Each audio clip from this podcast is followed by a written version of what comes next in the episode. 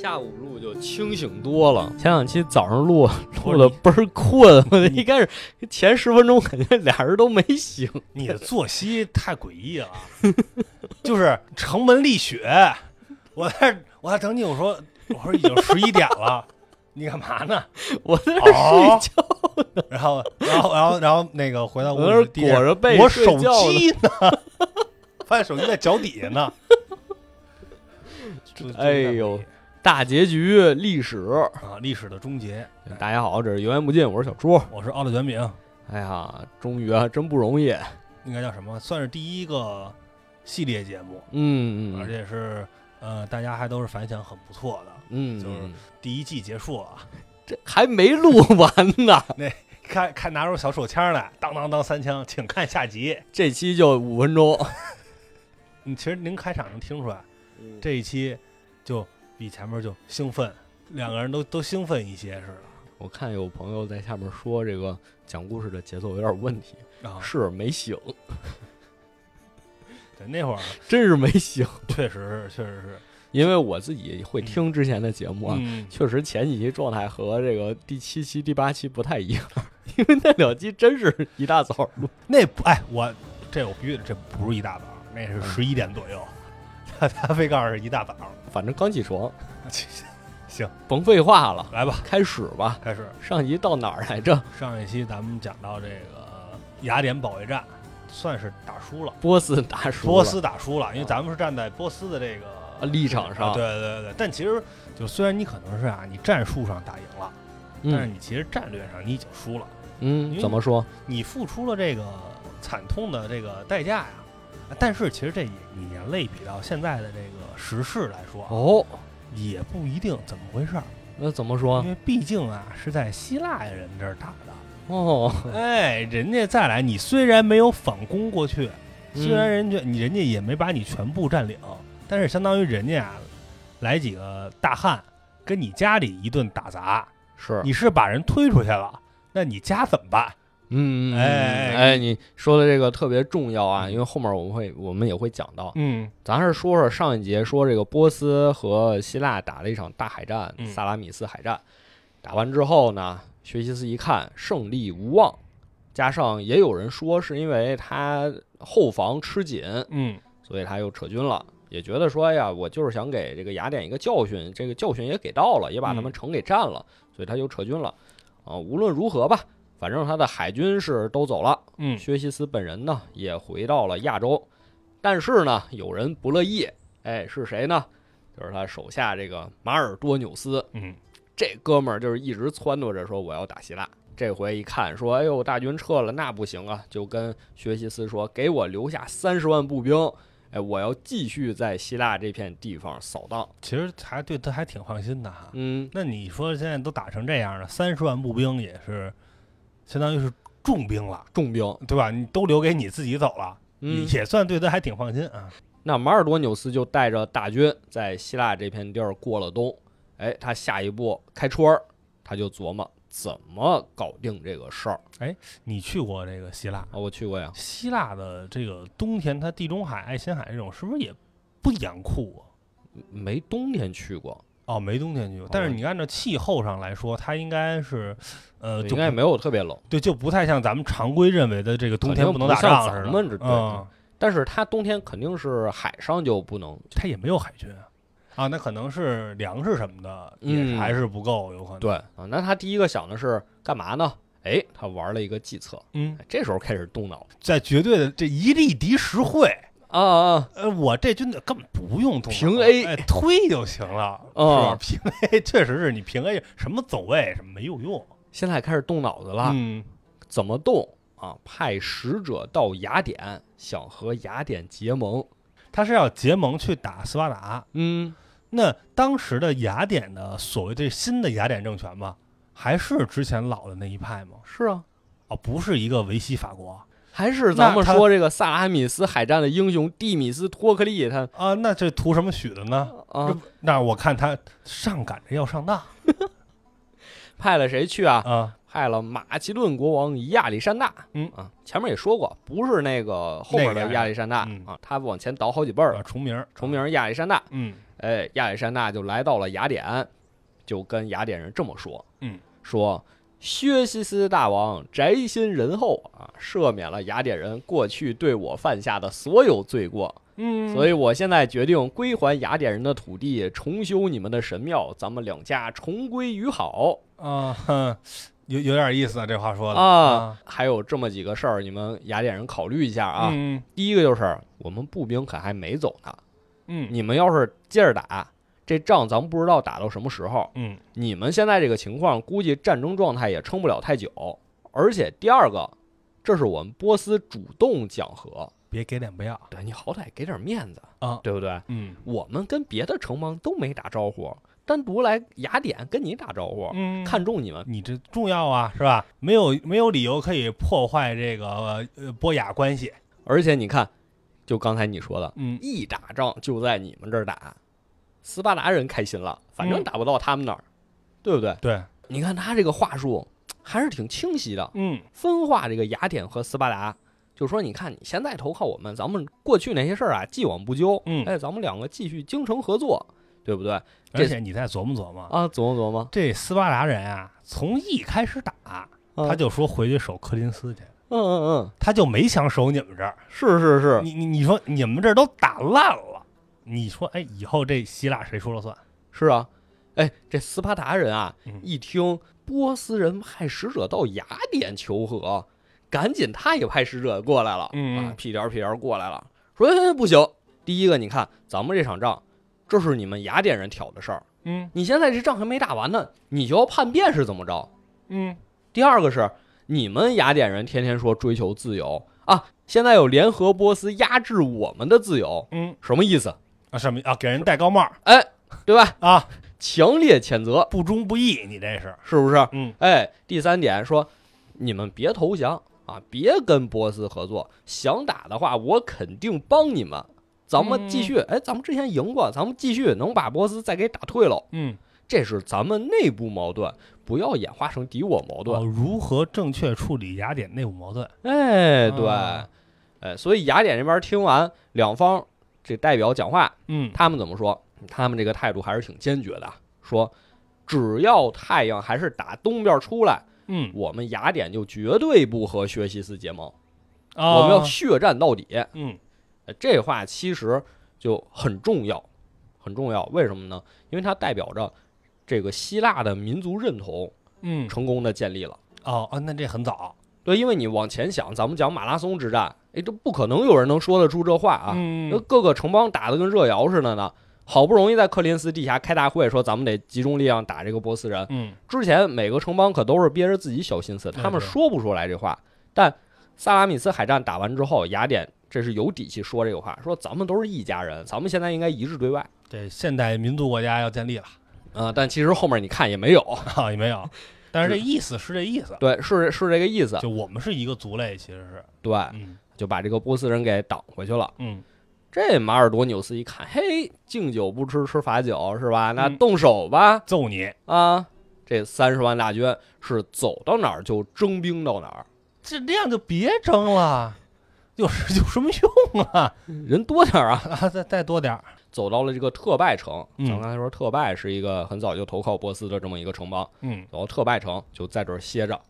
哎，这个特拜城啊，给这个波斯人出主意，嗯说你呀、到各个城邦送礼，什么真金什么白银都送出去，嗯分化希腊各个城邦，嗯，这样咱们就可以不战而胜了哦，哎，其实啊，啊。呃，你会发现，尤其是这个古代打仗，嗯也是大军推到哪儿，一般老说这个地儿人这个建言献策，他这一般啊都是好主意。嗯，为什么？因为这地儿他养不起这么多人，哦哦哦他巴不得你赶紧赢哦，啊！你其实发现很多时候都是，就是你到这时候这地儿的人给你出的主意，你你他他你只要他他真听啊他真动脑子了，啊，他真动脑，他跟那个其他说风凉话的不一样，嗯他真想让你赶紧走，特拜人是实心实意的替波斯人出主意哎对啊。就是马尔多纽斯说那不行，那怎么能行呢？嗯我说必须大军推过去，一是为他自己出气，嗯，对不对？第二是我得推过去才能向大王邀功啊。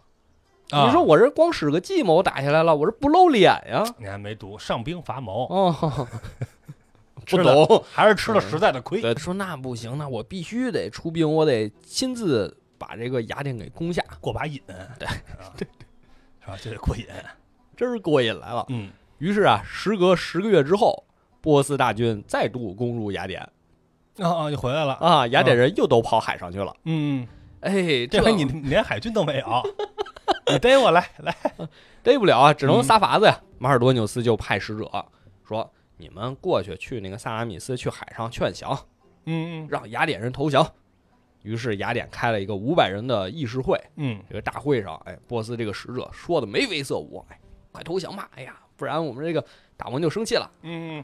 这边雅典啊，还真有那个呃没有眼力见的主和派，对 对对，啊啊，这人叫啥呀？叫吕基达斯啊，这名也没必要记，反正就说要不咱们投降吧啊，被放逐了，放逐放逐都便宜他了啊，当场就被这五百人拿石头砸死了，很原始啊，啊，原始，这还不解气啊啊？说这五百人砸死之后。回家跟自己家里人说了，跟自己家里另一半说了，哎呦，所有这些妇女同志都起来了，大家一起上街拿石头，把这个吕基达斯他们家男女老少都砸死了，不至于的吧？不至于的吧？啊啊，不是，行吧？那看来这个，嗯，就这么招人恨，意识很坚决啊，意识很坚决，不行，必须得打，嗯，必须得打。说那想打那行，那就来吧。哎，其实就是。你说是不是这个波斯人哈，也是有点猴急。嗯，你就把雅典城占着，嗯嗯，咱不走了，是吧？咱不走了，咱这就直接就就在这发展，你就划进来就完了，对吧？我这儿重兵守着，要你要么你就在海上漂着，你别回来，你跟那个去意大利吗？你跟朱允文似的，你别回来，是吧？你回来我就揍你。嗯，那不就完了吗？然后或者我在这，我我这儿留几万人，你你你现在没有几万陆军了吧？已经，我留两万人守着，我大军我往那个柯林斯打去。嗯，是啊，没了不完了吗？所以雅典这边也是啊，派人去斯巴达求援呀，说总他妈耗着不行啊，我们不能一直在海上漂着呀。嗯，哎，斯巴达人这边啊，开始来事儿了啊，开始整活了啊，整活了，整活了，嘴上答应的好好的，嗯，肯定帮忙，肯定帮忙。使者说，你快说，希腊人不派希腊人。肯定帮忙，哎，计策还是老一套。我们这边有节日啊，有节日，这都第一次出现了。嗯嗯，他们没少整这活那他们放假吗？当天放假吗？放，那得放啊。当他们当天放假，当天放假，当天放假。那行那行，也可以请年假。初见柯林斯，反正斯巴达人这边啊就没出兵。嗯啊，没出兵。之后什么话都让他们说了。所以希罗多德分析啊，为什么呢？嗯，哎，因为之前呀，你看之前不是波斯这边派使者到雅典这边说咱们联手嘛？嗯，斯巴达人这边一听立刻急了，就派使者过来。嗯，说为什么之前特别着急？为什么之前不希望雅典加入波斯的阵营？嗯，是因为那个时候啊，雅典还有雅典，是因为那个时候啊，科林斯的城墙没修好啊啊啊！现在马上修好了啊，我们就慎会儿，哎，我们就不管你们了，哎。你们雅典爱死不死，王八蛋！这斯巴达人没起什么好作用啊。当然啊，不是所有斯巴达人都这么想，嗯，里面还是有正义之士的啊。这位哥们儿叫什么呢？叫波桑尼阿斯。嗯，他其实也是皇室一支儿，就是之前我们说这个利奥尼达斯带着三百勇士去温泉关啊，战死沙场之后，他的儿子继位。然后需要一个，他儿子还特别小，所以需要有这个摄政王，嗯，就是这个波桑尼阿斯。他说这国王现在特别小啊，他这总不能御驾亲征啊，嗯，所以我代劳了。这个波桑尼亚斯就带着五百重装士兵，嗨，啊，五千，说错了，五千，五千不少，还行，嗯，还行。哎，而且每个重装士兵配了七个奴隶，嗯嗯，等于说一共三四万人，嗯，这么多人就开始帮助雅典。那是是个力量。波斯人一看，行，斯巴达出军了，终于把你们勾出来了，那咱也甭在雅典打了。嗯，为什么？因为这儿不适合骑兵发挥。嗯嗯嗯。哎，所以一把火就给雅典城烧了个干净。那又烧了。对，城墙、神庙什么建筑一个都不留。嗯，就全都烧成平地了。啊，要在平地上打。夷为平地。嗯，那也没有。把雅典夷为平地之后，波斯大军退兵到特拜，说这地儿宽敞。有利于我们骑兵发挥咋又回来了你？啊！而且把特拜的这个树木全都砍光了，嗯建了一个防御工事。波斯的大军就沿河驻扎，一路是驻扎到了普拉提亚，嗯这就是我们后面要说的这个战役，就叫普拉提亚之战，就是因此得名。啊这边波斯大军修堡垒的时候呢，嗯也宴请了当地的特拜人。啊，前线吃紧，后方紧吃。嗯，没有，就是说大家建堡垒都很辛苦，嗯咱们晚上照常宴饮一下，啊，这哎也是就是团结一下大家，哎对对对，团。团结一下。嗯嗯啊，结果在聊天的时候啊，呃，希罗多德自己说，他说他是采访了当时参加了宴饮的一个特拜人，嗯说这哥们儿呢，参加活动的时候和几个波斯人相谈甚欢，结果有一个波斯人就偷偷给他拉一边儿，嗯说，哥们儿，我跟你交一个底，说今天呀，你在这个聚会上看见这些人，过两天可能一大半儿都不在了。啊这特派人说什么意思啊？啊这波斯哥们儿说，这仗啊，我们其实都不想打，嗯都是这个马尔多纽斯逼着我们打的。所以我觉得过两天，按照我们这个军队的士气来说，嗯只要一打起来，肯定惨败。所以哦，我们这些人啊，估计就全都得死在战场上。没打之前就这样了，嗯，就相当于是已经是军心不稳了，而且是其实大家都知道，对，有点心照不宣这意思你也不知道这是当时的真实情况，还是希罗多德杜撰的啊，嗯都有可能。反正呢，波斯当时的士气可能就不是很高涨。按理来说应该士气挺高涨的呀。嗯你说大军又推过去，又给人烧杀掳掠，嗯，是吧？这时候应该是最美滋滋的呀。那可不是。你波斯国家强盛了，士兵能得着什么？哦，他们没有说是拿耳朵换那个战功，呃好像没有这个说法。没有这个说法啊。那确实是不能激发这个斗志哈，对吧遥远的东方人比较有有智慧。而且你在想，你现在打这个仗，你说之前可能还为了我们民族，为了我们国家，嗯，你说现在打这个仗，不是纯纯的为了你马尔多纽斯自己吗？哎，不是你想当这个希腊总督吗？没错，这你非得留着打这个仗，嗯我们代王都撤回去了，你非得给我们留着。嗯而且再一个，这三十万人那可是鱼龙混杂，什么民族都有，大家团不团结还另说呢。对，这确实是，就是说白了，一鼓作气，再而衰，三而竭，是啊，这都第五轮了，可能 想回家了，嗯，大家也想回家了。这边呢，波斯大军哎驻扎好了，嗯，斯巴达人也到场了，雅典这边也从海上回来了，大家一会师，哎，驻扎在了山上，嗯两边就是拉开架势。前面说那些啊，前面讲好几集都是海战，这回终于是陆地上要正面硬碰硬打一场了陆地，上战争可能相对好理解，嗯，没那么抽象，是吧？特别好理解。嗯一开始确实希腊联军这边打不过波斯，嗯因为波斯这边有一员勇将叫马西斯提乌斯，嗯是波斯的骑兵统帅，胯下骑着涅塞昂骏马。这地儿可是小亚细亚赫赫有名产名马的地方，汗血宝马。对，就是汗血宝马。嗯哎，这马带着黄金的角头，身上全是豪华的配饰。嗯，怎么说？金盔金甲金战袍。哎，前当宽，后当窄，日行一千，夜行八百。嗯就是这宝马，而且这哥们儿特别会玩战术。嗯怎么说？把波斯的骑兵分队，分成小队，轮番冲阵。哎，这是非常常见的这个骑兵战术，嗯，楔形阵往里冲，对，冲一轮之后掉过头来，拉开了接着冲。是哦我希腊应该是没有什么骑兵，嗯比较少。而且有应该也是那种轻骑兵。嗯，听这意思，他们好像是有点这种重装部队。对，在这个希罗多德记载里，好像没有写到希腊骑兵的事儿，都是重装步兵和轻装步兵，嗯，顶多有一些弓箭手。对，因为这个咱玩游戏也知道嘛，嗯，就是这地儿它骑兵比较比较弱，是一般是步兵，然后弓箭手，还有你要像什么斯巴达什么，就是重装步兵，对对对比较好用。所以这个希腊联军被冲了一个惨。嗯最惨的是哪儿的部队呢？是这个麦加拉这个地儿的部队，嗯说他们是正面受这个骑兵冲锋的，啊就死伤是最惨重的，是受不了了，嗯，就找到雅典人说：“咱们换换位置。我线上顶不住了，要换线 ”对对对，啊，呃换线叫打野要换线啊。啊！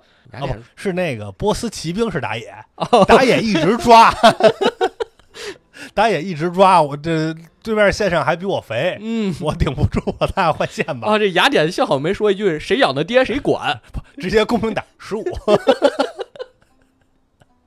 行，雅典这边说那那换呗，嗯换呗，毕竟他现在算是老大哥了嘛，嗯那我得照顾小弟，那换呗。嗯换完之后，雅典这边好就好在什么呀？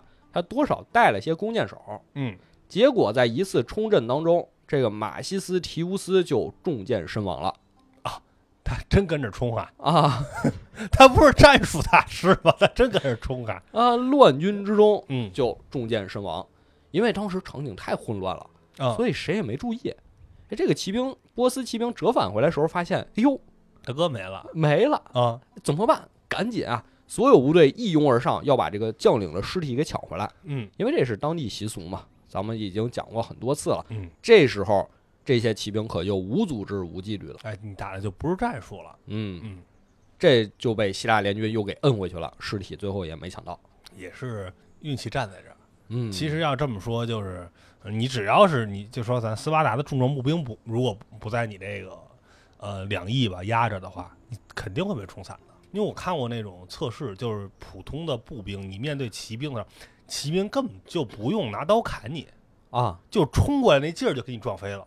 哦，就是说，虽然重装步兵在战场上是能碾压这个轻装步兵的，嗯。因为他们装备重量级不是一个对对对。不是一个等级，嗯，但是骑兵重量级更大。更重，你的那个嗯。重型，它不用就咱看着好像那种影视剧里，他得左右拿马刀砍，啊，其实真正是你骑兵冲锋的时候根本就不用，尤其你在后边的重骑兵，像中世纪那种重骑兵的时候，根本就不用那什么，就是往往前冲，就是一个就跟大卡车似的，就直接给你撞飞了，就碾过去了。就碾过去了，你根本没法放，除非你就那种所谓的真是大长矛，嗯，然后盾牌架的非常非常规整的这个阵型，你才能挡得住，嗯，你其他的有缝儿就直接给你撞烂。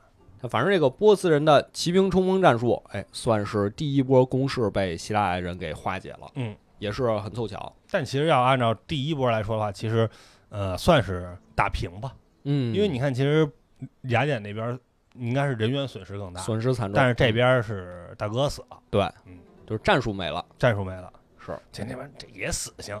其实这么冲呗，不教你了吗？是不不教你了吗？怎么着怎么着，还得每次在手把手的教啊，每次还得。嗯嗯嗯。死性，还吃了文化亏。希腊联军一看，哎，好，我们小胜一仗，嗯。那我们就推进，向前推进。还 挺不要脸啊，从山顶上下来了，嗯。两军就开始在这个河两岸对峙，嗯，结果一连对峙了十天。就就对着骂是吧？现在为什么？啊，因为没有桥。不是因为战斗之前啊，两边都找人算了一卦，嗯嗯说咱们如果主动出击，肯定打不过啊，这耗着啊；被动防守，局势对我们有利啊，都想打防守反击。啊，都不想过河经典，两个队都擅长打防守反击怎么办？两个队都擅长打摆大巴怎么办？是是吧？就怎么办啊？怎么办？那总得有人先动。那嗯我猜又是波斯人，哎，文化亏。猜猜对喽。嗯嗯希腊这边有多少人啊？说他们重装步兵有将近四万人，四万人四万人啊，那那相当可以啊，也不少了嗯啊。轻装步兵有七万人，加一起十一万，啊，人也不少。还有好几万奴隶呢嗯，你算进去了。啊，算算进去了在那个编制里是吧？，对对对，在这个对峙的过程中啊，波斯其实也多次派骑兵骚扰了，嗯而且是截断了伯罗奔尼撒运过来的粮食，嗯，那很有优势啊。有五百头驮这个粮食的牲口嗯，都被波斯人给抢走了。而且更重要是什么呀？他们在战斗的过程中是破坏了希腊联军这边的水源又占优势了。啊。嗯希腊联军这边本来是守着一个泉水，但那个泉水后来被破坏了。嗯被捣毁了，所以希腊这边呢是有点着急。不过其实啊，波斯这边也挺急的，因为嗯他人人口多嘛，就还是我们之前说那个问题，那你吃这个粮食也多嘛。对，这时候又出来另一位波斯阵中德高望重的将军，嗯叫阿塔巴佐斯，他又提了个主意，说大哥，咱们要不撤回这个特拜城里吧？嗯。什么是黄金，哪个是白银，什么珍珠、翡翠、琉璃盏，咱拿出来赶紧贿赂一下这个希腊各个城邦。嗯，咱这主意又提了一遍，就是这主意。嗯。哎，，赶紧让他们分化一下，这仗不就不至于打得这么艰难了。嗯。哎，马尔罗纽斯这时候你就看出来了，刚愎自用，必须得刷成就。哎不退。啊，不退。不退兵，什么占卜，不信，所有人啊。憋不住了，给我冲！啊，哎呦，那你就知道可能有坏事儿了。嗯，而且马尔多纽斯在军营之中说完这话，下一句：“这就是我的军令，嗯谁赞成谁反对。我反对。哎，敢有人反对就奇了怪了。嗯，那是反对那挨大嘴巴了嘛。说那来吧，那咱就打吧。嗯波斯人就大军一拥而上。说这希腊这边一看好像也不太对劲，啊，说要不咱也转移一下阵地吧？咱们不能白天转移，嗯，白天转移被对面发现了，立刻就追击过来了。哎对，咱们得夜里转移。哎，转移到两军不是沿着一条河对峙吗？嗯，咱们转移到这个河的支流那儿。我也转移到河对岸 换家 那那是怎么转移的？土遁，啊，对，这从两边抄过去，咱们换家。呃，转移到河的支流。嗯哎，咱们在夜里开始转移，但是转移的时候啊，这边就出事儿了。啊，什么事儿呢？有一个军团叫皮塔涅军团，嗯，他们就不撤，死刑我们就不转移。啊？为什么呀？为什么呀？因为他们一看，哎呦，你们怎么开始东西收拾东西要撤军了？啊以为斯巴达人觉得自己打不过了。啊啊他说：“我你们斯巴达人不天天说自己特血腥吗？啊！怎么现在要撤军了？嗯你什么玩意儿？我们就不撤，我们瞧不起你们啊他认真了。啊！认真了啊，啊！为什么？因为昨天大家商量撤军开大会的时候啊，他没在。不知道怎么回事，觉得自己特勇 他不知道，啊，给架这儿了。他在那儿挺着。嗯哎呦，这雅典人和斯巴达人都开始都傻了，说这哥们儿怎么不撤呀？啊，会议精神没传达到啊对呀、雅典说：“这是我我不等他了啊。啊！”雅典人就开始下了山坡，走这个。你们俩派个使者过去跟人说一声，这不就完了吗？人家不听啊，人家不听啊，啊，人不信啊。对了，之前是大家一块儿商量的，是吧？啊啊啊！你现在冷不丁的跟我一说，我不信你。雅典人先跟斯巴达说：“哥们儿，你你教育教育他，我先撤了。他啊，他主要跟你 生气，不是冲我”雅典这边先撤了，啊！斯巴达人真的啊留在这儿，就跟这个军团在这儿较劲。咱们你俩打一架的 哥们儿，咱撤吧，啊！撤不撤，不是真不打呀不是不是，我们这个缓兵这什么缓兵？你们就是想撤？怂两边还就就吵起来了啊！啊！最后这个斯巴达人也没辙了，我走了，爱撤不撤，我走了。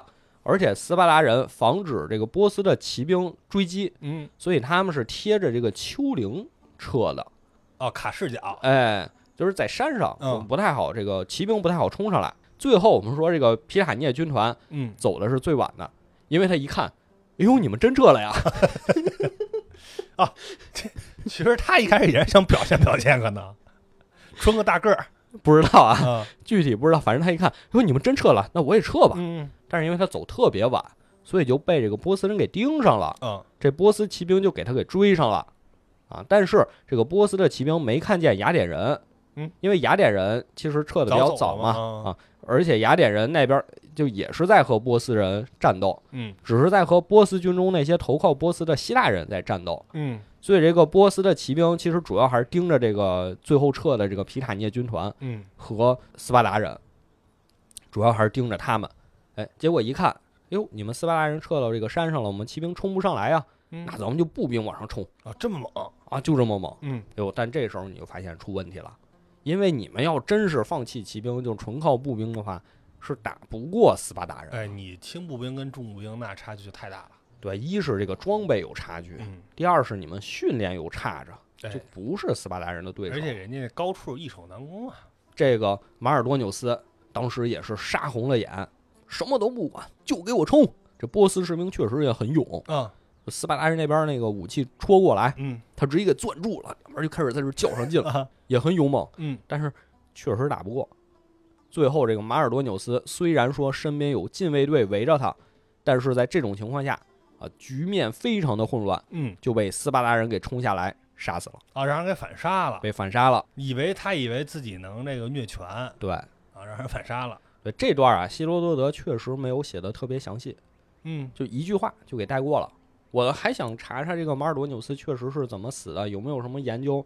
当然，我可能也没有查得很仔细啊，可嗯能确实有很多这方面的研究，但是就是一手资料啊，希罗多德本人是没有过多的记载的。或者说是不是大家可能大家也没有很在乎这件事儿，对对对，就主流就认为这个，啊吃吃这么回事儿就得了。嗯，说其实啊，这个马尔多纽斯至死他也没想明白，嗯怎么我就打不过了呢？啊，怎么打不过了啊，其实他也有一些事儿他不知道。啊？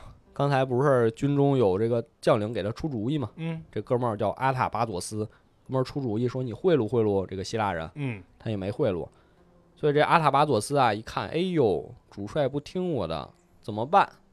率着四万步兵，说咱们呀也别着急，嗯，追击肯定还是追击，咱们所有人踢正步，慢慢往前走，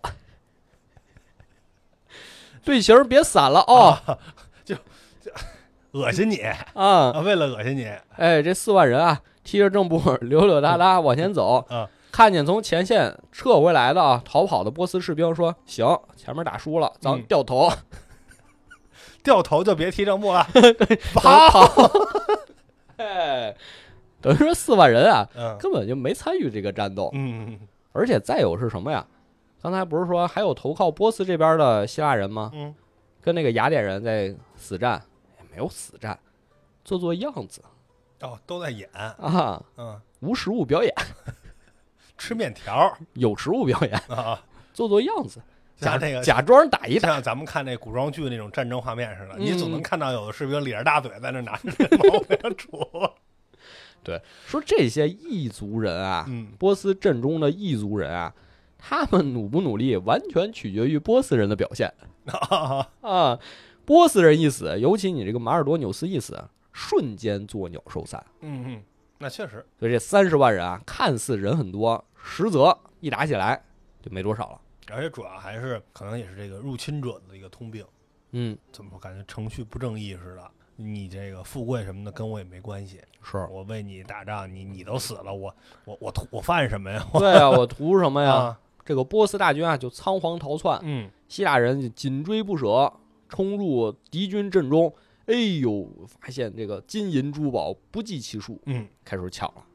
因为薛西斯走的时候啊，就很仓促，啊所以把好东西其实都留在这儿了啊不，这没拿走啊啊，都留给陆军了。啊！什么他的王座呀、金王座呀什么的，金银珠宝啊，这陆军不还给人家了就本来想的是还，啊但是这不是打败了吗？嗯就被希腊人抢走了。啊，给人可能说你先我留你点儿，嗯，你呢军费不够呢，你可以拿这用用。都没有后话了。嗯那这三十万人，波斯三十万人，最后剩多少啊？说这个希腊人展开了一场大屠杀，最后这三十万人就剩三千人不到了，嚯，那不刀都砍卷了刃了有夸张的成分应该。啊！因为这个其实我看是这样，就是说在这个正常的这种呃战，尤其是古代战争里，嗯，好像基本上你的这个伤亡达到百分之十以上，到十到二十的时候，这仗就打不了了，嗯嗯嗯，就这人人心就已经就就乱了。是，真正就是说，你可能这三十万人有，咱就那那四万踢正步的往回一走，这仗就打不了了。不，谁让你被杀了还是怎么着？嗯，你可能直接就已经乱了。据这个普鲁塔克记载，嗯，希腊这边也死了很多。那那肯定是。刚才说十一万步兵，嗯，这个希腊联军一共死了六万人。哦，那也很惨了，嗯也很惨了。就这个真是惨胜，嗯不是像我们前两集讲的那种是巧胜，嗯，以少胜多。对，这不算这也是这样是一上胜，但是是肯定是硬刚了。对而且说白了，你要是不跟他们这个血流成河的这么打，你也取得不了这种胜利，是，你就是得付出这个代价，相当于。嗯，说大家冲进波斯阵营，嗯说看看这都有什么好宝贝。说，哎呦，这个看这个盘子，这个嗯碗，这都是非常名贵的装饰。你再看看我们，看我们这个吃饭用的都是什么玩意儿？说当时斯巴达人经常吃的一个东西叫什么？叫黑肉汤。嗯，黑肉汤，说这是希腊的黑暗料理，现在有吗？不知道。所以说，所有其他民族吃完一次之后，再不想吃第二次。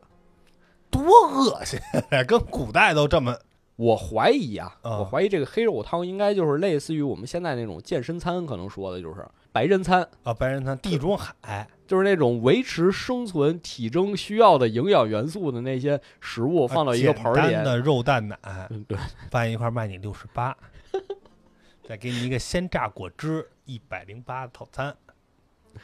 我觉得这个黑肉汤应该就类似于那种，可能就是拿肉进去炖一炖，嗯咣往里加什么菜，各种搅和搅和。哎，有有没有可能那黑肉可能是就是腐肉，那应该不能，就是吃不着新鲜的肉，这个没有太研究这个，反正肯定是一黑暗料理。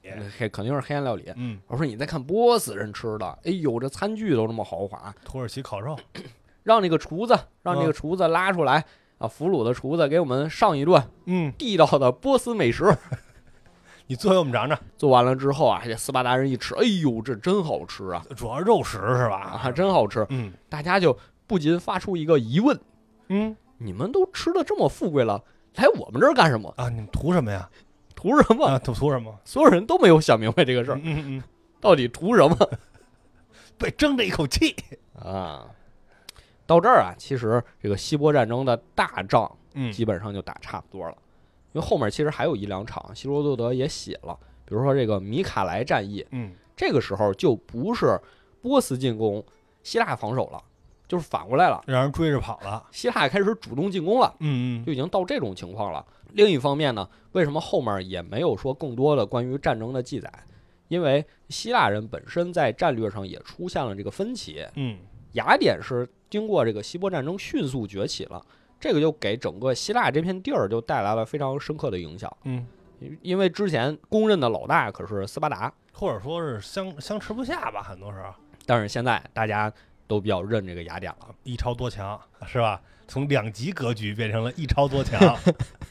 现在是两极格局，算是之前是一超多强。现在是两极格局了。对啊，就雅典人打赢这场仗之后啊，就赶紧带着妻子儿女，带着全部家当从海上再回来吧，嗯，重建，开始了这个辛苦的重建工作。嗯这个保家卫国的战争就算是来到了辉煌胜利的结尾。啊，这算是这个呃雅典版的伟大的卫国战争，嗯，也是这个惨胜嘛。是哎我我我我也得提一人啊我有问题，就这薛西斯回去之后啊，这个得是这么一个结果，嗯没给自己气出这好歹来哦，他好像没有这个记载，啊，没有这个记载，没有说。但是希罗多德后面确实是提了薛西斯一嘴。啊。你你其实你感觉他最后其实就像是呃，感觉就咱刚才说跟大盘似的嗯啊，这大盘崩了，但是我里边钱套里了，然后呢，我就放里，我假装不管了，假装不知道，等着万一能涨回来回本呢。但突然打开一看，哎，清零了。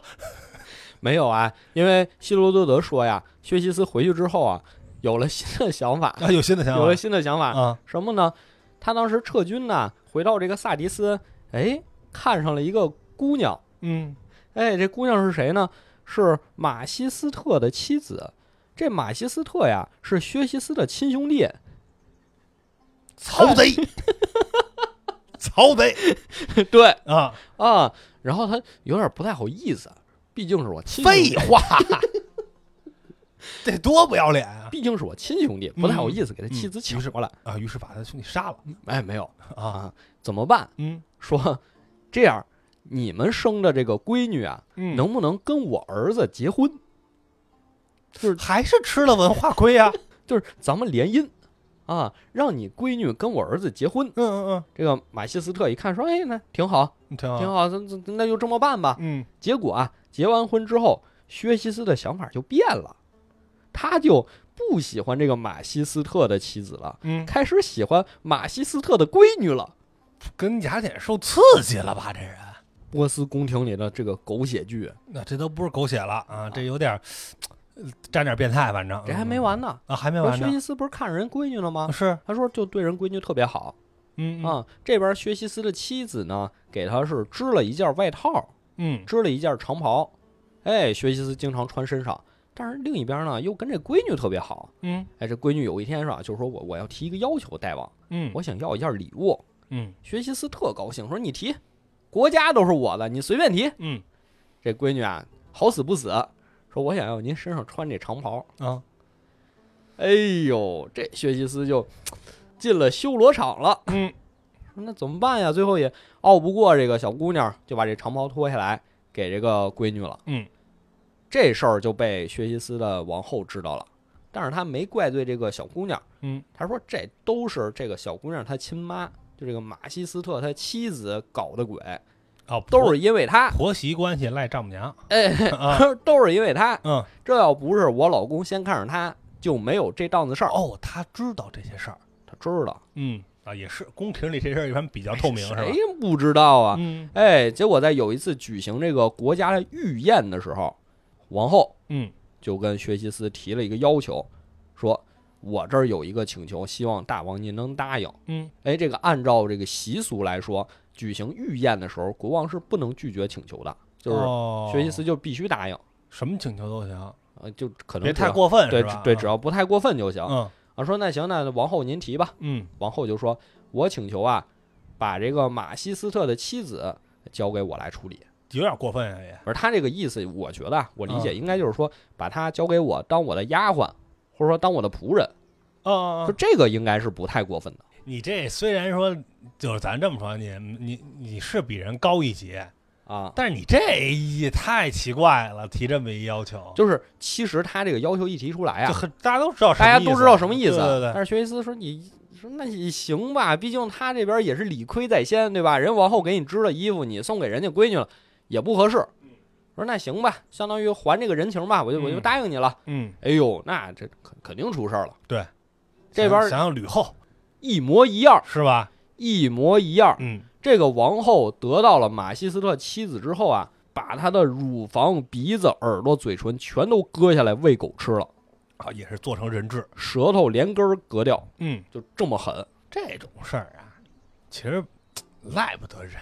都是薛西斯。哎，对，这是你薛西斯的问题，是你自己这个，咱说不也不能不检点吧？你怎么不学学第一集我们讲那皇后呢？你找个人把那个薛西斯干掉啊，对不对？无能狂我操，你老公让你脱衣服给别的男人看，你不你不把你老公干掉，啊，宰掉，直接杀了，对吧？你你你什么混账老公？他国王他国王又怎么样？对，包括现在也是，是吧？大家很多时候都是一说这个，呃，谁谁谁这个出轨了，嗯，骂这个第三者。对，其实有啊不是所有，哎，尤其前两天那个电视剧，哎，有可能这第三者根本不知道这回事。哎，前两天那电视剧你看了吗？没看那个《好事成双》哦，啊，那个你你没看吗？那也是一个没有。挺挺现象级的那么一个一个剧，张小斐演的，原配和小三儿联合打小四儿，哦然后小四儿翻翻人悔悟，把和这个呢渣男离婚，然后把因为渣男那个怎么着，被渣把渣男送进监狱，嗯，爽爽片儿，嗯。爽片儿啊，我我也看了，就就是这个问题，就是你可以你看到这个问题，你你看到这个这个片儿，其实表现的，我觉得呃，虽然说它很很抓马啊，很多很多那种嗯。也很多让人生气怎么着，但是呢，确实有时候很真实的，就是往往是出轨这个人其实是更大的错误，对，是他的错误在先。经常以现在的这个社会来说，不去谴责这个人，嗯，反而去谴责那个呃所谓的第三者，对，呃，其实就是无能狂怒。是这薛西斯啊，知道发生这事儿啊，嗯就说这完了，这马西斯特呀，这恨上我呀！准造反，嗯那怎么着呢？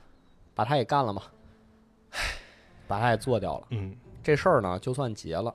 但哎那际闺女呢？那你没记载，啊，就没记载，这这也是关键人物啊。不是？但实际啊，你仔细想这个事儿啊，嗯他我觉得他表现的不是说这个宫廷里有多么狗血，嗯我觉得不是这个意思。你要非着掰着我胳膊问说这个故事跟前面历史有什么联系，我大概其啊猜测就是希罗多德想说波斯内部也出现了非常大的麻烦，嗯，王室有人想要谋反，我觉得这是他想表达的意思。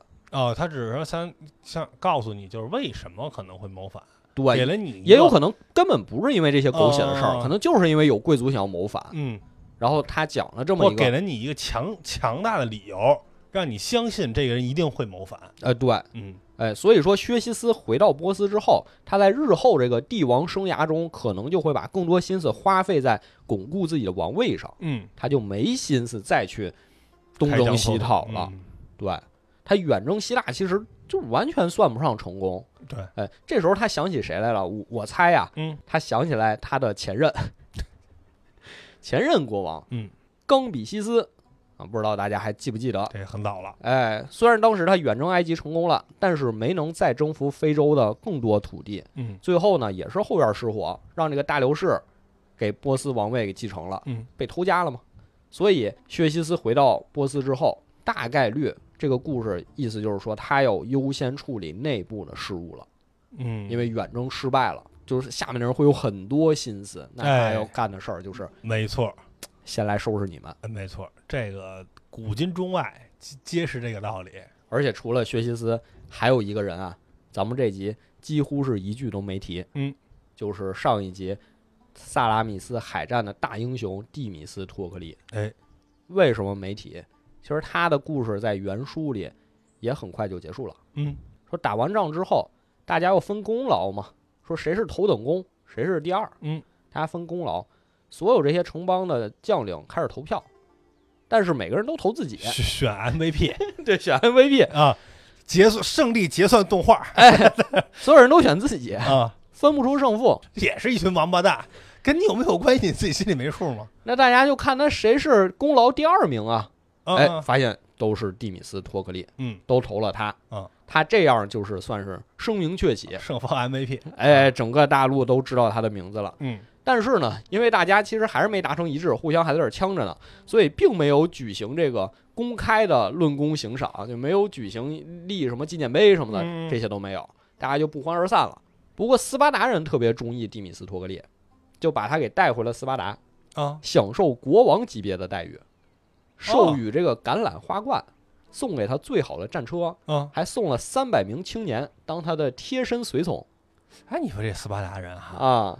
打时候吧，一堆小心思，啊打赢了呢，就弄得自己特仁义。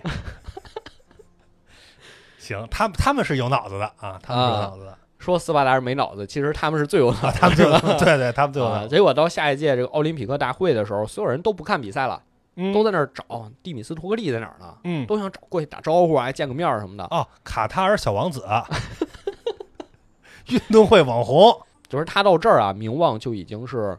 赫赫有名了，嗯，全希腊人都知道了，啊，这时候你就发现，确实他有点膨胀，哦，膨胀了，他有点膨胀。说当初有人蔑视过他，哎，这回一见他成了名，哎，就来阿谀奉承来了。嗯，这蒂米斯托克利说什么呀？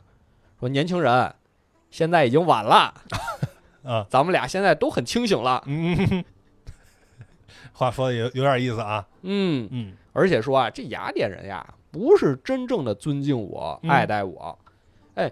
暴风雨来临的时候，到这个树下遮风挡雨；天气一好的时候，就来拔这个树枝儿。哎，这就得学学秋姐儿，嗯，是不是？我虽然带领你们打赢了二战，但是这个总理不一，哎，他们是叫总理吗？首相，嗯，首相你们不一定选我啊，我是战时的首相。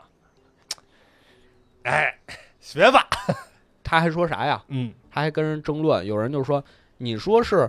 过节当天啊最重要，还是过节的后一天最重要？哪天放假哪天重要？这个争论的时候是这么说的，嗯，就是说节日那天呀，大家哎特别闹闹吵吵的，嗯、特别累，特别累啊。等是这个节日一过，哎，大家闲下来了，开始能享受这个布置好的丰盛场面了。嗯，就有人说这个节后的那天最重要，就是三十那天还是初一那天？哎，对，有人说节后那天最重要。蒂米斯托克利说：“你别扯淡了，嗯，你要不过这节，哪有节后那一天呀？哎，有道理，嗯，有道理。我那一天要不是我在萨拉米斯领着作战，你们现在都在哪儿呢？都他妈在意大利呢，这儿等着呢。那是行，我承认啊，过节也很重要啊啊！哎，大家哑口无言，确实膨胀了，确实膨胀了啊！自己给自己找乐子，说自己给自己找乐，说谁是全希腊最有权威的人呢？魔镜啊啊！”是我儿子啊？为什么呀？因为我得听我妻子的，我我爹是，我得听我妻子的，我妻子宠我儿子，所以我儿子是全希腊最有权势的人。哦，写的作文，我的英雄父亲。嗯，其实还是还是拐着弯说啊，我最牛逼，而且还得说自己这个在家里边很那什么呀，我宠爱我的妻子，我在家里没什么地位。哎，对对对，你看我这人多多懂得这些东西是吧？行，王八蛋，挺特别能装孙子啊！你发现这人。嗯嗯嗯，当然，在这个打完希波战争之后啊，大家又开始划分利益嘛，对不对？这这个老传统了。当时斯巴达人有个提议，嗯，说只有参加了大仗的这些城邦才能加入我们后面的这个同盟。嗯，对，其实也合理，对，战胜国才能划分嘛。对你战败国二五仔，你不能划分，其实也合理。嗯，但是呢，蒂米斯托克利就说那不行，那不行，为什么？我们雅典现在也厉害了，我们说话也得有分量。这个同盟以后不能你斯巴达一个人主导，所以嗯你现在提这个要求，我们就得反对，就不行。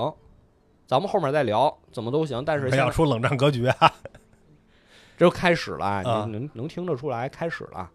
该争该争老大对了。，而且雅典很希望拉拢东边那些兄弟，就在小亚细亚那片的兄弟，嗯他想拉拢那些人，因为斯巴达是想放弃那些人，离得太远，嗯斯巴达保护不了他们，就想给他们放弃了。雅典说那不行，那我得拉拢他们，他们也得加入这个同盟。扶持一下第三世界小兄弟是吧？对 挺像啊。啊，特挺像是吧？啊啊而且雅典当时不是说城已经被焚烧一空了吗？嗯大家说重修雅典，我们还要建这个城墙啊。啊斯巴达人走过来说：“你们不用建城墙，嗯，我们有人来，我我守着你。对对对，有人来犯的时候，我们出兵守着你就行了。得了吧，你先把你那拆了再说啊。”底米斯托克利说：“别扯淡了，啊 赶紧修吧，朋友们，赶紧永你们永远这样，什么话都让你们说了。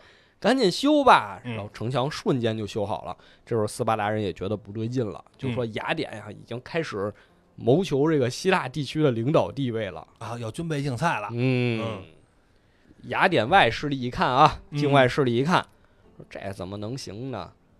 赶紧鼓动民众以其人之道还治其人之身。嗯蒂米斯托克利就被他自己从历史的旧纸堆里翻出来的这个陶片放逐法给放逐了。哦，大家怎么说？你看，你亲斯巴达，是不是斯巴达国王给你拉过去？你还拿人家豪车，还带人家花环，嗯，什么意思？什么意思？间谍。哎，你是不是亲波斯？嗯怎么着你就能派人给波斯大王捎口信儿，说你们有埋伏啊？啊，怎么着就能诈降啊？你是不是暗中已经跟人沟通好了呀？是不是你就憋着劲儿说，万一打输了，你那边还能去波斯谋个一官半职呢？而且你现在说的是为我们好，你怎么拿人家那些东西嗯，对啊，啊？拿人拿人手短呀，是啊，是吧？你不能这个天天嘴上嚷嚷咱们要对抗斯巴达，实际上你收入从斯巴达来的，嗯那，谁能信你啊？哎，就给他给放逐了。嗯，这陶片放逐法，所以大家听了这么多期也听出来了，就不是一个什么好玩意儿，算是被滥用了，被滥用了，被滥用了。有点政治迫害。对，彻底沦为一场闹剧。嗯，啊，再后来啊，就到更后面啊，说有一次放逐了一个领袖，这领袖被放逐之后，立刻就被暗杀了，哦，说明这可能就已经成了一个流程了一，个手段，一个啊流程了，是就先把先把你放逐，然后你出城之后，雅典不管你的时候，立刻把你捅死，让这个事儿变得程序正义了。对不对？嗯，所以这陶片放逐法马上就被取消了，就嗯结束了他短暂的一生。但是哎，那但是这个可是在咱们这个中学课本里是非常重点的一个，嗯，叫这个民主雅典这个民主的代表，它有好的部分，也有不好的部分吧。嗯这好的部分我们要发扬继承嘛。原始的民主是吧？对你，你不能说现在这些什么西方那些民主就没有好的部分嘛。嗯，但是他现在表现出的问题更多嘛，就是大家滥用这个选票啊，怎么什么阴兵啊什么的啊，哎，马上又要闹大选了，啊，是吧？又要闹了，对吧？嗯就他有他的问题，但他有他的好处。但蒂米斯托克利呢，实实在在的是被放逐了嗯，啊，而且放逐之后啊，也是遭到了追杀，哦，几经周折，哎，到了哪儿呢？到了斯巴达，波斯。哦啊，哎呦，你去这地儿，那你就坐实了嗯，啊，到了波斯，嗯辗转各地，最后嗯到了波斯。有人说是见到了薛西斯，有人说是薛西斯那时候已经死了，见到的是他儿子嗯蒂米斯托克利说：“我现在呀已经是希腊人的敌人了，啊希腊已经容不下我了。如果大王您不计前嫌，就把我给留下来。哦，那这真是太戏剧了，”嗯，留了吗？说薛西斯大王听完之后啊，啊沉默了，啊，死去的回忆正在攻击我 不是啊，沉默了，沉默之后啊，夏朝偷偷跟朋友说嗯：“我这捡了个大便宜。”嗯立刻开怀畅饮，晚上做梦时候还说梦话，啊，哈哈哈哈！我终于得到了蒂比斯托克利。怎么他 喜欢人是怎么着啊？说这么厉害的一个谋士，现在终于到我这儿了呀！啊，希腊人不要他是希腊人的损损失啊！啊！我希望这种人越多越好，嗯希腊人赶紧都把他们排挤走，都来我波斯这儿哎呦，那还行啊，他这个。啊！挺有胸怀哈。我以为说死去的回忆正在攻击我，没有，哦杀了。没有，啊！但是面儿上得演一演，你不能面儿上表现太高兴。哦你面上你得让其他波斯人能接受，对对对对对，嗯。你私下里嘿，你爱怎么乐怎么乐，嗯，是吧？得照不能伤害波斯人的民族感情，对对对，这蒂米斯托克利也是真帮忙，嗯先自学了波斯语，然后给这大王一五一十把自己知道的全都讲出来。嗯。啊，上到天文，下到地理。国王一听高兴，连升三级。嗯，啊，就说是赠送了蒂米斯托克利三座城市。嚯，嗯，封疆大吏，哎，所以说他在波斯其实就站住脚跟了，最后。嗯，那他相当于最后就是在波斯这个生老病死了，嗯，最后怎么回事呢？最后说埃及叛乱了，嗯。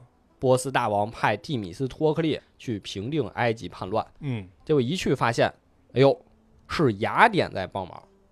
叫埃及叛乱是雅典在帮忙。嗯哎呦，蒂米斯托克利一看，这回完了。这回完了啊，给他家人了，对，之前虽然我在宫廷里帮了不少忙，但从来没有正面对抗过，嗯，我这还有回旋的余地。但是这回，哎，要是有人看见我实打实帮波斯人，怎么办？嗯解释不清楚了。对，算了，死了得了，哦，也活够岁数了，就喝这个公牛血而死，终年六十五岁。也行了，很长寿了。那我那他这一生确实很很传奇啊，相当于这几边都待过。对，你说他二五仔吧，也不是二五仔，嗯，又真有能力，是，这确实挺让人让人唏嘘的。刚才讲这段故事啊，其实希罗多德就没有记载。嗯但是我相信啊，就是你读完整本历史之后，你能明显的感到一件事儿，嗯，就是希罗多德绘声绘色的描写完雅典最辉煌的这个战役之后，他一定是发出了一声长长的叹息，长叹一口气。嗯为什么？因为整本书一共有九卷，咱们最开始就说了，嗯，一共有九卷，这九卷形成了一个非常完整的前后对照。哎，你看，如果没听前面的节目，可以从头再听一遍，因为现在已经讲完了。哎，这九卷先从波斯的崛起开始，嗯然后居鲁士大帝登基，居鲁士大帝远征游牧民族，叫马萨格泰人。嗯这段咱好像没讲，但是书里也确实这个第一卷最后就集中讲了这个故事。嗯最后呢，居鲁士大帝是在御驾亲征中去世了。他去世之后，冈比西斯继位，开始扩张。嗯大流士又远征游牧民族斯基泰人，也失败了。嗯看似这是波斯最强盛的时期啊，但是连着两次远征失败，其实已经为后面几卷的故事埋下伏笔了，嗯对不对？马拉松战役对应的就是居鲁士第一次远征蛮族，不仅失败了，国王还死了。嗯对不对？大流士远征完回来就死了。第二次这个薛西斯继位之后再打希腊，对应的就是第二次远征蛮族，嗯，彻彻底底没打过，而且日后对此绝口不提。很失败。他其实这几章他的故事都是前后有对照的，嗯，后面故事的发展从前从前面你就能看到一些端倪。哎，那这也是你像之前说的这个，呃，古代尤其希腊地区的这些人写作的一个手法，对，就有点跟宿命似的，是的啊，不停的印证这个东西。对，嗯，等于说在希罗多德笔下呀，前面这个远征蛮族其实就是后面远征希腊的预演。嗯对吧？最后证明的呢，其实也就是一句话，我们第一集讲过，也是希罗多德开篇就说了的观点：嗯，人的幸福不会长久的停留在同一个地方。哎，那波斯帝国在这本书里写完了，嗯，下一个不会长久幸福的国家是哪儿呢？哪儿呢？就是雅典了。哦，就这其实同时期的这些文明，可能嗯，都要开始往下走了。对。至于说雅典又发生了什么，如果有机会啊，嗯嗯，咱们后续就到伯罗奔尼撒战争史里 那更厚。一起找答案了。嗯，好吧，这个系列节目的最后啊，我来引用一下彼得格林在这个《希波战争》一书结尾部分写的这段话，嗯，说呀，另一位历史学家希罗多德之外，另一位历史学家瑟诺芬，他在希腊史的结尾里说：“对我来说，写到这里就足够了，以后的事情自有其他人来操心。”嗯让我们将希腊人定格在击败蛮族人这一短暂而又光辉的时刻。这是一个永恒的瞬间，所有的价值都简单而清晰，所有的人类理想都可以达到。这一启示时刻是如此的易逝，而又如此的完美，从现在到未来，它将会继续照耀和滋养着我们。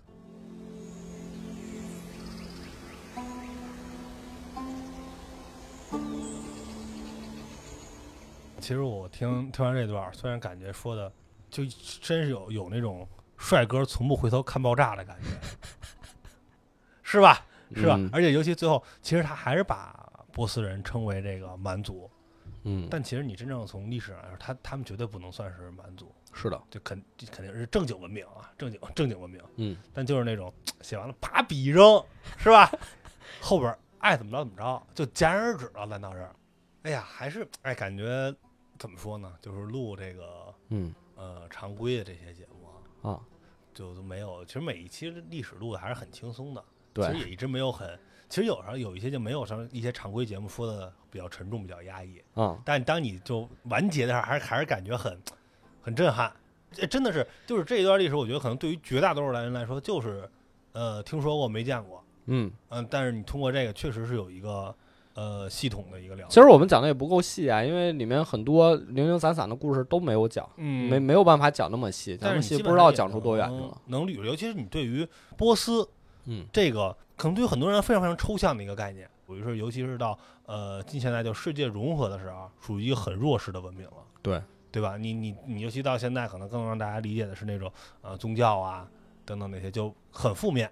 其实来说，你尤其你到现在来说就是很负，你从尤其八列维王朝之后，嗯就大家感觉就是很负面、很很压抑的这么一个一个一个一个社会，也不愿意去但其实这种观念是真的吗？它也，它它是真的，但它也不一定是看到的全部事实，呃对，就其实它背后也有其他的原因。对，你看，其实要很多很去寻找很很震撼，就是说你看到有人看到六十年代的伊朗的那个照片儿嗯啊，大家穿着短裙那种，就都不敢相信这是伊朗。其实很多时候这些东西就是，你看你现在现在吧，这些东西反而会造成一个天然的屏障，就是你不愿意去，或者你没有什么理由去了解这个地儿，因为你可能你也不能去到这个地儿，就是被抹去了，再加上一些强势文化这种洗，嗯，把它直接洗成一个贱民国家。你这个现在很火的这个词儿嘛，对对吧？洗成一个贱民国家，然后大家可能就对他们就更加的弱势我觉。得这个是很过分的事情。嗯，结尾回到咱们一开始来说啊，嗯咱们说这个书不应该叫历史，应该叫波波斯那那些事儿些事儿，呃，其实回望大概十多年前了，嗯明朝那些事儿刚出来的时候，嗯，那也真是让很多人就是拉近了和历史的这个距离，哎，真的是。是吧？之前可能大家觉得就是一个很严肃的、很很枯燥的，对，然后当时很多人说：“哎，你怎么能知道这么多、这么详细呢？你是嗯趴墙根儿听见了他们 说话是怎么着啊？你这听床。但其实，呃，有时候也不是，呃嗯，他他肯定不是了，肯定不是了，没有时候不是，肯定不是了，穿越者。呃，王莽啊，就就是呃，也希望吧，因为你相当于通过讲述啊，或者等等那些，呃，让大家有一定的兴趣，因为它毕竟和可能评书这种还不太一样。对啊，我们也没有别的希冀，只要大家听了开心，哎，愿意多哎了解一点东西就是好的。也不用劝人学好，然后就是呃拉近距离吧，就当咱就是当故事听呗，当当老高，那我们我们可比不了。没那么悬，反正当老高听就就得了。好，那我们希罗多的历史就到这儿结束了。嗯，大家再见。拜拜。